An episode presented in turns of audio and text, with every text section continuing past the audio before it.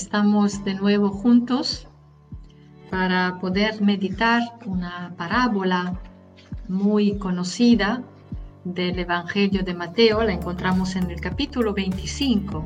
Ya nos estamos acercando al final de este estupendo Evangelio que así en pequeños trozos hemos venido meditando eh, durante, durante este año. Pues estamos llegando casi al término y las lecturas recientes de este clima, de algo que está acabando y que está llegando a un desenlace. Desde el punto de vista del Evangelio, el desenlace es la pasión y la resurrección de Jesús, pero digamos, eh, los temas que se enfrentan en estos últimos capítulos son el tema de la espera,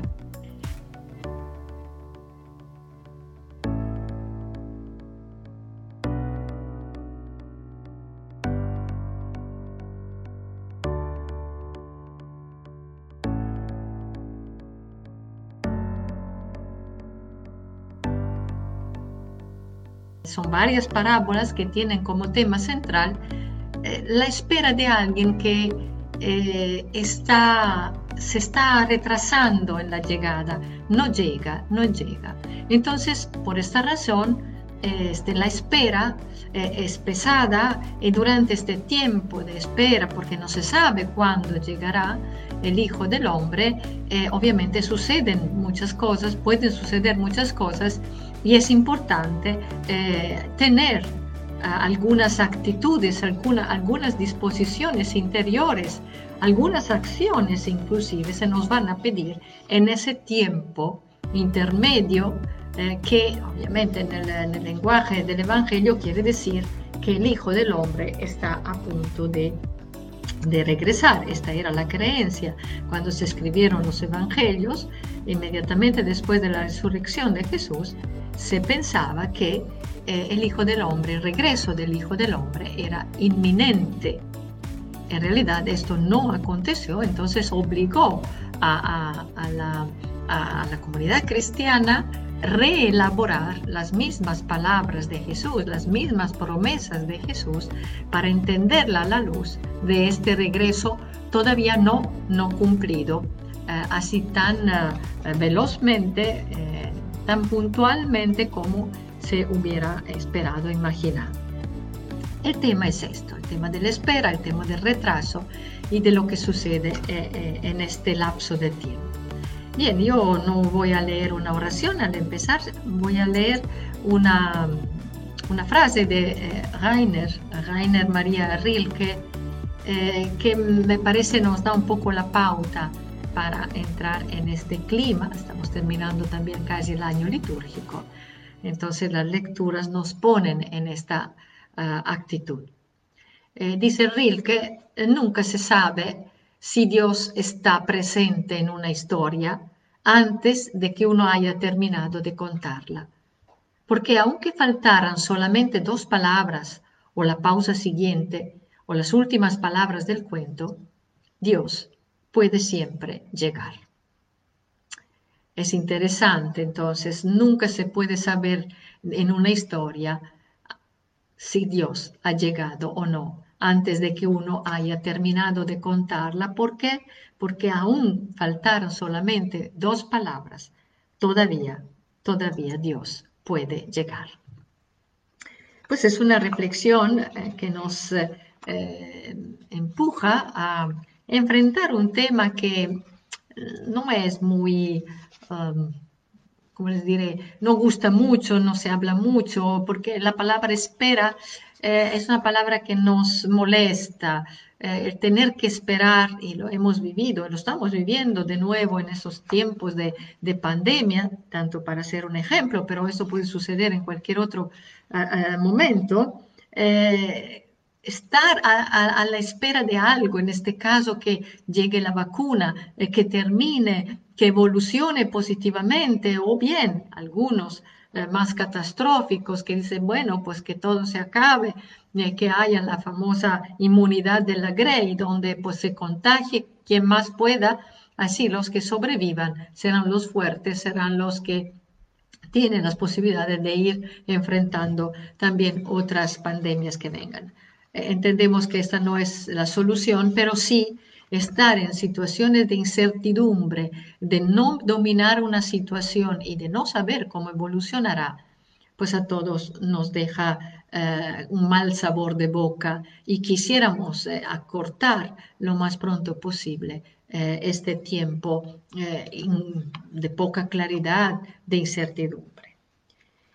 Claro, con lo que, se, con, con lo que respecta al regreso del Hijo del Hombre, nosotros encontramos en el Evangelio de Mateo la pregunta directa, ¿cuándo acontecerá? ¿Cuándo será?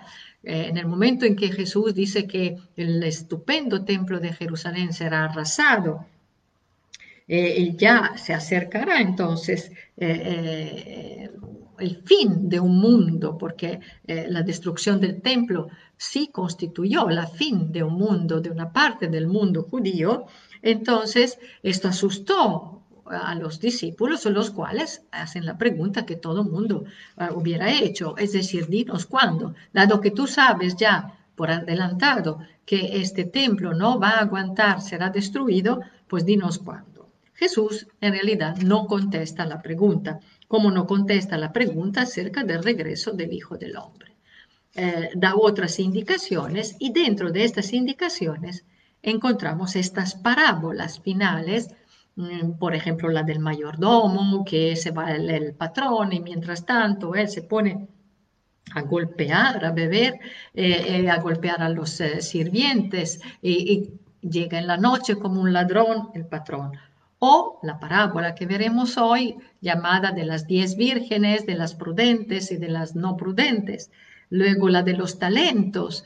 Igual hay un personaje, hay un patrón, hay alguien que confía eh, talentos, es decir, dinero a, algunos personajes de la parábola, algunos se ponen a trabajarlos, sacan eh, provecho, eh, ganan más de lo que se les dio y el último, al contrario, no, no hace nada, conserva el talento y se lleva la reprimenda. ¿no? Entonces ven que vuelve este tema. ¿Qué sucede en este tiempo de espera del Hijo del Hombre? ¿Cuándo viene? ¿Cuándo viene? No sé si, si, si, sea una pregunta que nos planteamos. Claro, sabemos, pensamos más bien al momento, en el momento de nuestra muerte, cuándo moriremos, cuándo será, cómo será, eh, en qué condiciones llegaremos cerca de nuestra muerte. Creo que todos nos hemos planteado, puesto esta pregunta, ¿no?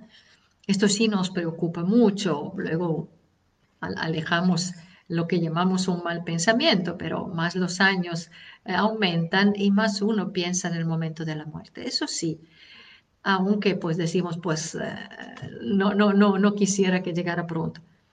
Pero ¿cuándo encontraremos al, Hijo del Hombre? ¿Será simplemente en nuestra muerte?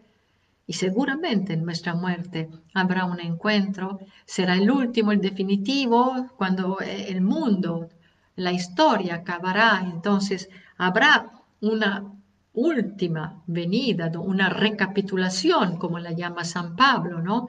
Donde en Cristo serán recapituladas todas las cosas del cielo y de la tierra, ¿no? Pues son temas difíciles, son temas difíciles, pero si nos dejamos guiar por esta parábola, por lo menos una lucecita la vamos, la vamos a encontrar. Por lo menos a mí eh, a mí me pareció así y, muchas veces he comentado esa parábola, pero confieso que cada vez eh, salen a la luz eh, aspectos nuevos, eh, interesantísimos. Es muy fácil, una parábola bastante fácil, lineal en su desarrollo, y empieza como empiezan muchas parábolas en el del Evangelio de Mateo, un tema muy querido por Mateo, el reino de los cielos, ah, este Malkut Shamaim, este reino, este dominio, eh, este momento en que Dios es el Señor, cuando Dios es el Señor, porque esto es el reino, cuando Dios domina, cuando Dios, en un sentido bueno, ¿no? Cuando Dios es el Señor, eh, cuando es parecido a. es semejante, son parábolas, son, son similitudes, similitudes, es un símil, obviamente, porque el misterio del reino no, es, no se puede agotar eh, con una, ni siquiera con una teoría, las imágenes son mucho más hablantes, más sugerentes. Es parecido a. Ahora vamos a ver las imágenes, las simbologías riquísimas de, esta, de este cuento, de esta narración. Hay diez vírgenes, eh, tenemos que entenderlo en el, sentido, correcto de esta palabra. Son jóvenes. Eh, se acostumbraba eh, que la, novia, especialmente la novia, aquí hay un elemento un poco extraño que al que están esperando es el novio, no la novia, pero había un cortejo, había las amigas, los amigos, un poco como ahorita eh, los chambelanes, tanto para tener una idea, ¿no? En las quinceañeras, es decir, jóvenes que acompañaban en la fiesta, que preparaban la fiesta, que estaban presentes en la fiesta. Pero muy pronto, digamos, salimos de lo que pudiera ser la realidad, porque de estas diez, estas diez jóvenes tienen una lámpara en la mano. Ah, ya eso lanza una luz diez jóvenes con su lámpara en la mano. No, es un detalle eh, secundario, ¿eh? Eh, no es una, tontería cualquiera. las narraciones están hechas, la belleza de estas narraciones están en estos pequeños detalles, ¿no? Quien nos recuerda elemental, elemental, querido Watson, ¿no?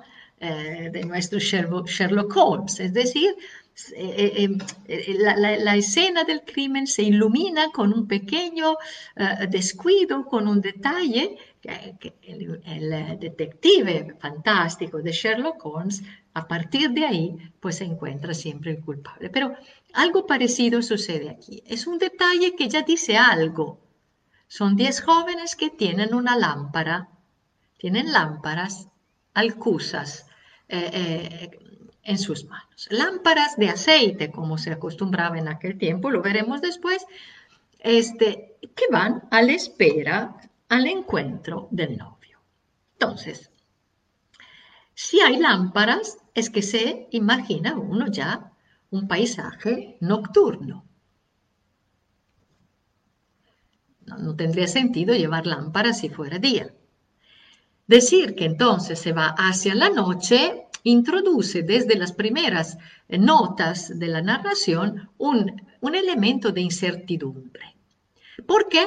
Eh, porque viene la noche, más que, eh, más que ahora, eh, que todo está iluminado, tenemos faroles, tenemos alumbrado público, entonces la noche es casi de día, ya no vemos las estrellas, por ejemplo, por esta razón, ¿no? O las vemos muy, muy pequeñas, pero bastaría estar en un lugar donde no hay estas luces y eh, de, improviso vemos un cielo que casi lo puedes tocar con la mano, de tan bello, de tan, de tan grande se dice, ¿no? Son las estrellas, están las estrellas. Entonces, un elemento de incertidumbre. ¿Por qué entonces cuando llega, si se imagina ya que pudiera llegar la noche y el, y el novio no? El novio no se sabe cuándo llega. Aquí viene el punto. Entonces, ya desde el comienzo, nuestro querido Mateo nos ahorra las interpretaciones, porque ya dice desde el comienzo que cinco de ellas eran eh, prudentes, más que prudentes, precavidas, y cinco eran necias, eran, eh, em, no razonan, cinco no razonan.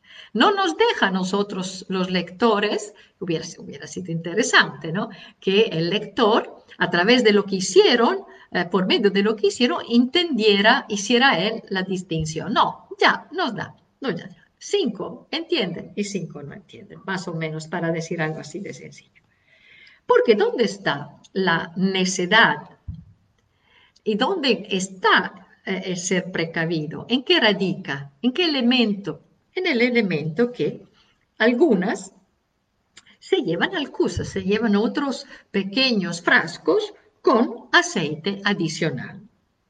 Las otras, en cambio, tomaron lo que tenían, su, su, lámpara, con el aceite que cabía en la lámpara, y entonces se van.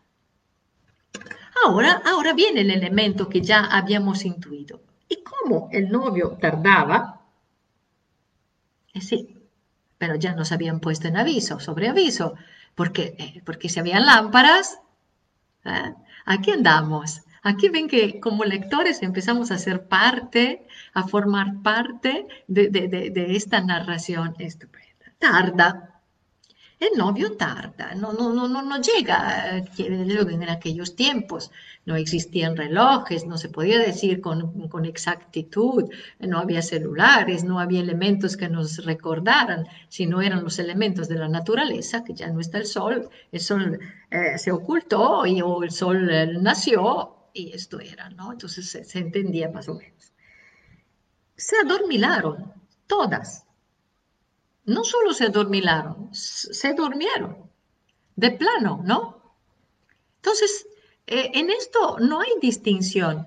Eh, la, diferencia entre los dos grupos, entre la necedad y la sabiduría, no radica en que uno no se duerme, porque esta sería, podría ser una interpretación demasiado fundamentalista y que nos aleja en realidad del sentido que no va, no va por ahí. ¿Por qué? Eh, porque todo tarda y todos se duermen y nosotros lo sabemos. Entonces el problema no radica en quedarse dormidos.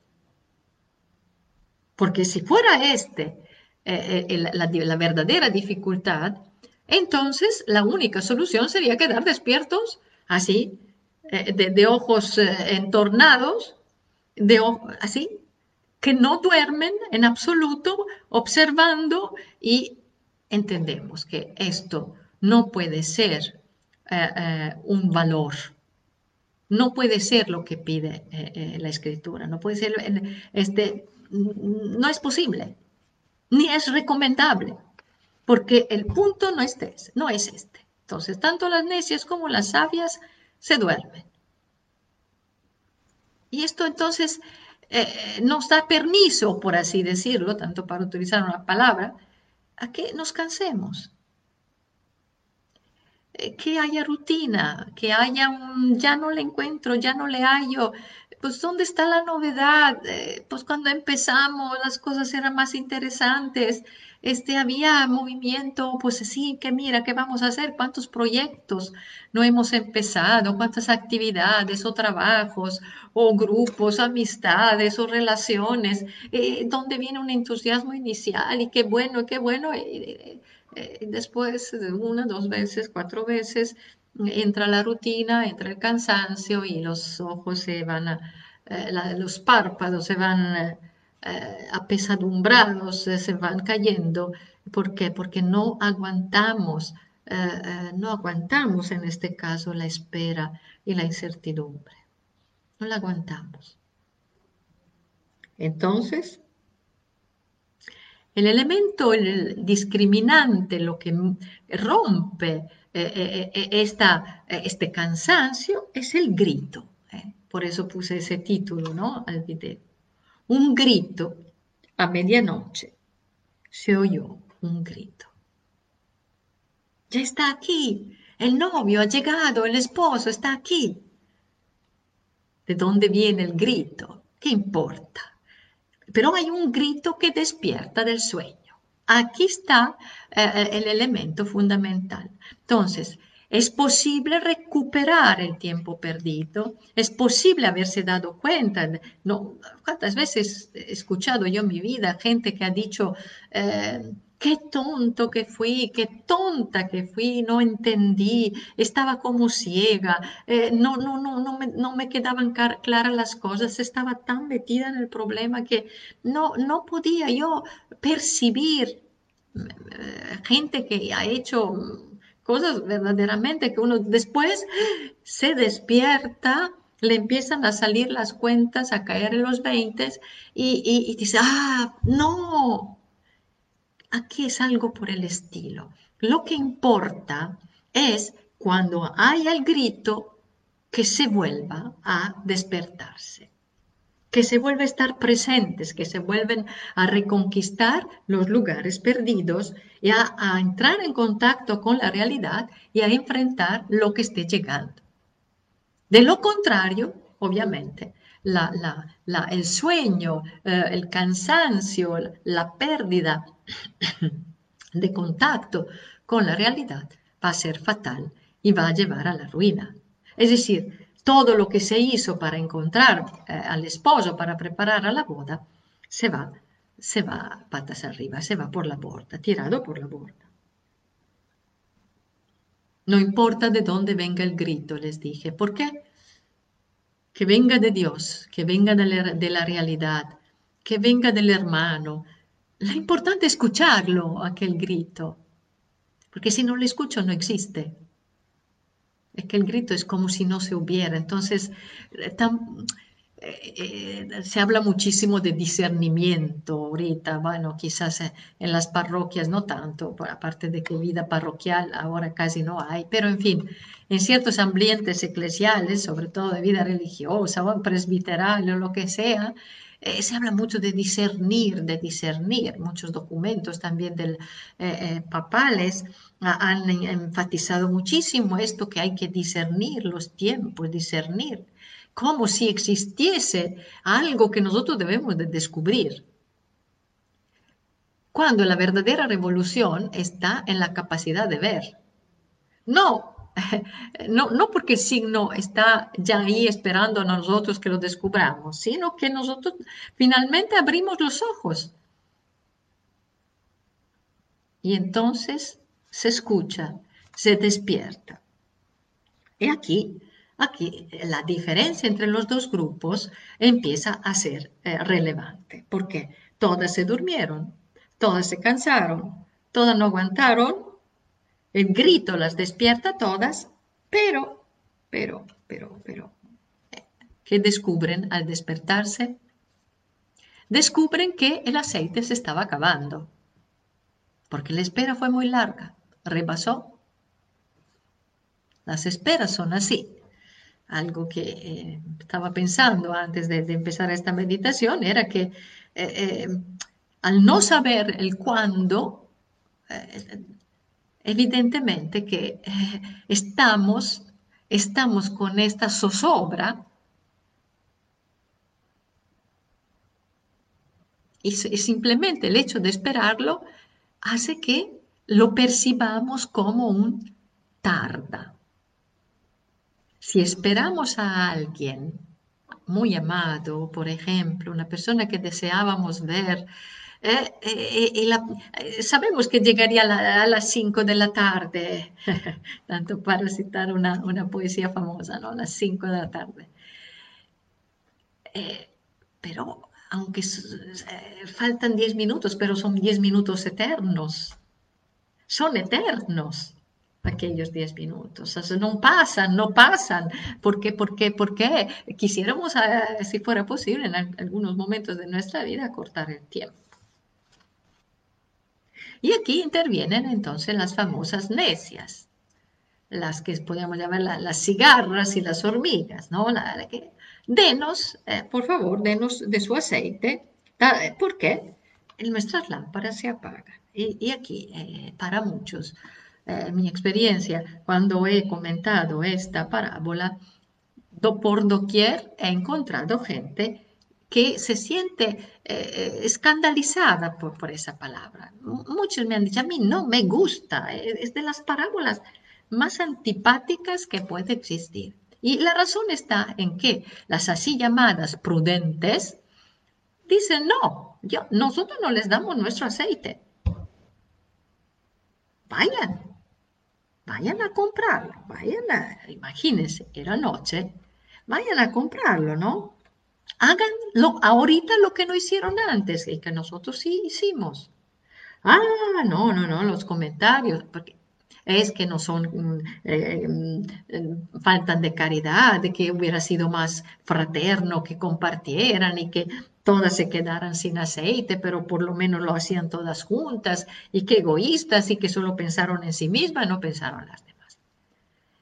Bueno, eso aprovecho para aclarar un punto. Las parábolas no, no cuentan 20.000 verdades. Van a un punto, a un meollo. Se contentan con poner de manifiesto una verdad.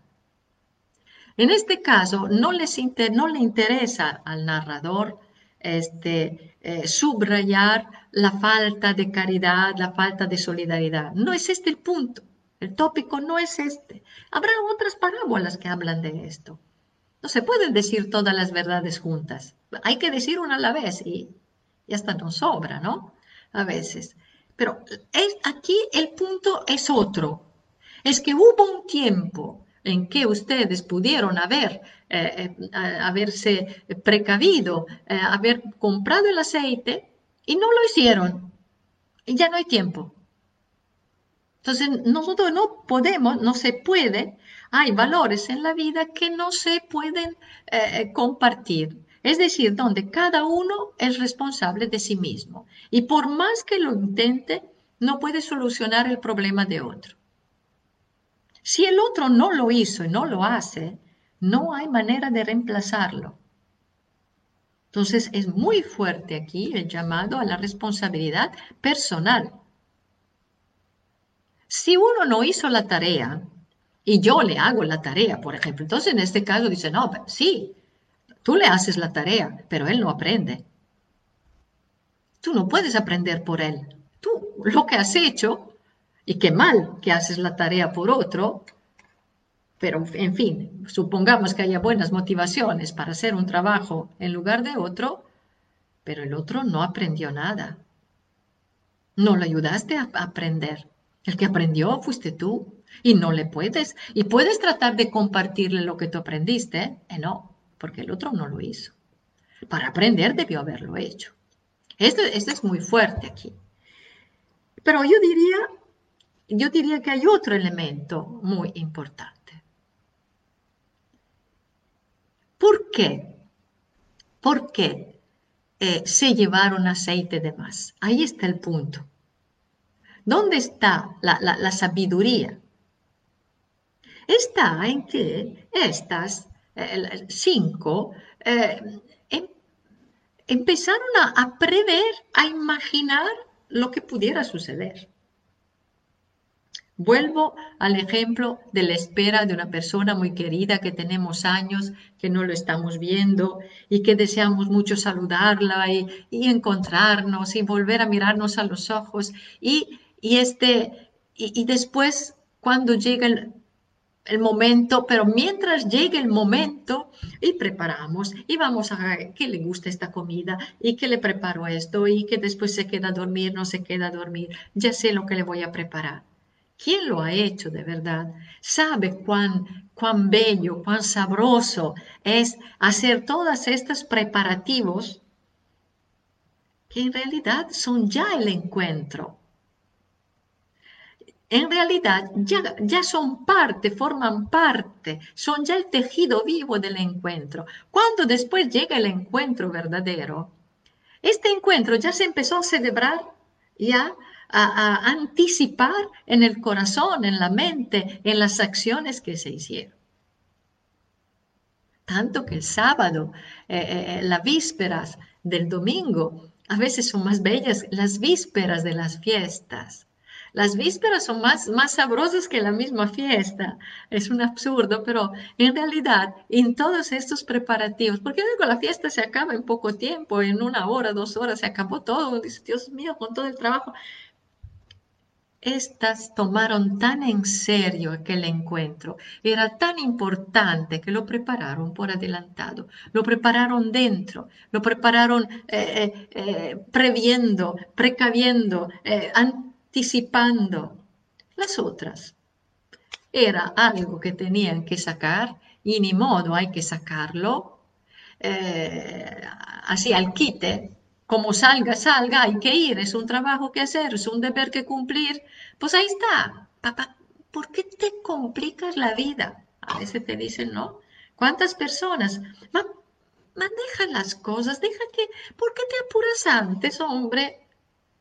Eh, no, eh, no, eh, no. Es que tomar en serio es una realidad una realidad no, de verdad nos interesa, nos toca el alma, nos toca el corazón, aquella realidad la llevamos dentro desde antes, la gestamos dentro desde antes.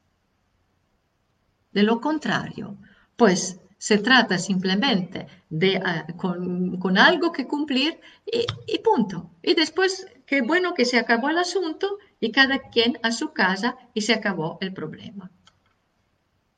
Pero no celebraron la fiesta. Aquella fiesta no les interesaba. No era importante, no, no era algo que, que eh, eh, aunara todos sus esfuerzos, todas sus energías. Porque yo me imagino, si estas empezaron a decir, ¿no? Vendrá la noche, pudiera ser que llueve, puede ser que el camino se extravía, puede ser, pues, pues todo puede suceder en la noche. Decíamos, ¿no? Desde el comienzo este elemento de incertidumbre. Y bien, ellas precavidas, preparadas, porque no se quieren perder el encuentro. Aquí va, porque llega el momento en que el encuentro eh, eh, en verdad sucede, pero en verdad, digo, y digo en verdad, pero lo digo con una cierta dificultad, porque fue verdad también antes, para quien lo toma en serio. Entonces, en este momento, ¿quién no estaba preparado? ¿A quién no le importaba eh, recibir al novio? Pues quédense ahí, la puerta se cierra. Y no, ay, que qué malo, que mira, que le falta misericordia, que, que le hubiera costado. Una me dijo, ¿qué le hubiera costado? Pues dejar la puerta abierta. Ay, cómo se portó mal, qué novio tan exigente. No, no, no, no lo tomemos literal. Así, pues esto sería destruir la belleza de, de, el choque eh, construido adrede por el narrador que dice Basta, si no te importó, no te importó, se cierran las puertas y vamos a celebrar. Y ustedes, pues quédense donde estaban. Yo no las conozco. ¿Qué quiere decir? Pues, ¿qué, hay entre ustedes y, yo? Nada, no lo hubo antes, no lo puede haber ahorita, no lo puede haber de panzazo el último minuto. No se construye un encuentro, no se construye una relación, no se construye algo importante en la vida al último minuto en los últimos cinco minutos. ¿Qué sentido tiene? No tiene sentido, no se trata de sacar la lotería. La vida no es una lotería.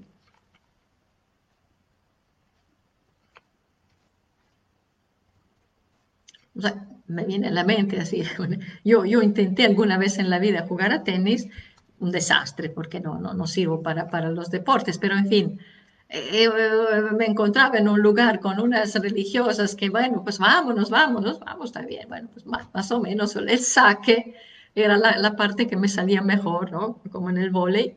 Entonces, pues un saque fantástico, me salió un saque fantástico. Y la otra era una buena tenista, muy buena.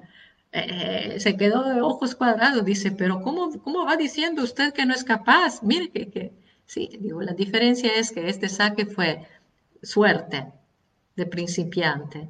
Y le aseguro que los próximos, no sé, de hecho no fue así. Es decir, yo perdí rotundamente el partido en todos los sentidos, no, no, no hubo, no hubo pelota que yo pude, pude parar, ¿no? ¿Por qué? Porque no soy una, no soy una jugadora de, de, tenis, no soy una buena, un buen saque no hace una buena jugadora de tenis, es una suerte de un momento. La vida no se juega así. Un juego se puede intentar, pero las cosas serias como son los encuentros. Y en este caso, y vamos terminando entonces, ¿cuándo viene el Hijo del Hombre? Viene cuando me doy cuenta, cuando me preparo, cuando aquel encuentro eh, eh, eh, es, mi vida. Entonces, en este momento en que siento que es mi vida, yo lo encuentro ya. Lo encuentro porque lo siento presente, porque hago cosas mientras, porque eh, asumo ciertas actitudes, porque pienso, porque deseo, porque en esto vivo la vida, me, cuestiona la realidad, eh, me, interpela ciertas situaciones, me interpelan, me ponen en crisis, eh, tengo que hacer algo en este momento en que finalmente me despierto del sueño y dejo de pensar en mí misma. En este momento, el novio el esposo llega. Llega cuando estamos listos para recibirnos, para recibirlo, diría yo. Es decir, cuando lo hemos preparado. Luego, un día más, un año más, un año menos. Esto finalmente no es lo importante. Si por mientras nos adormilamos, nos cansamos, porque nos gana la rutina, pues la parábola nos dice, eso tampoco es problema. Lo importante es despertarse. Cuando es el momento, estar. Velen pues, termina así, porque no sabe ni el día ni la hora. No lo sabe no solo porque no sabemos el día de nuestra muerte, no sabemos porque en cualquier momento puede ser el momento, puede ser el kairos, puede ser el momento oportuno en que finalmente yo percibo algo de la presencia del Señor. Bien, con eso yo voy terminando eh, para, no, para que no esperen en exceso que termine y lo voy haciendo con una poesía. Eh, él, cuando la escribió no era todavía presbítero, Clemente Revora, y, pero después, lástima, que cuando se hizo sacerdote destruyó muchas de sus poesías. Pero esta es muy bella, muy bella. De la imagen deseada vigilo el instante con premurosa expectación y no espero a nadie.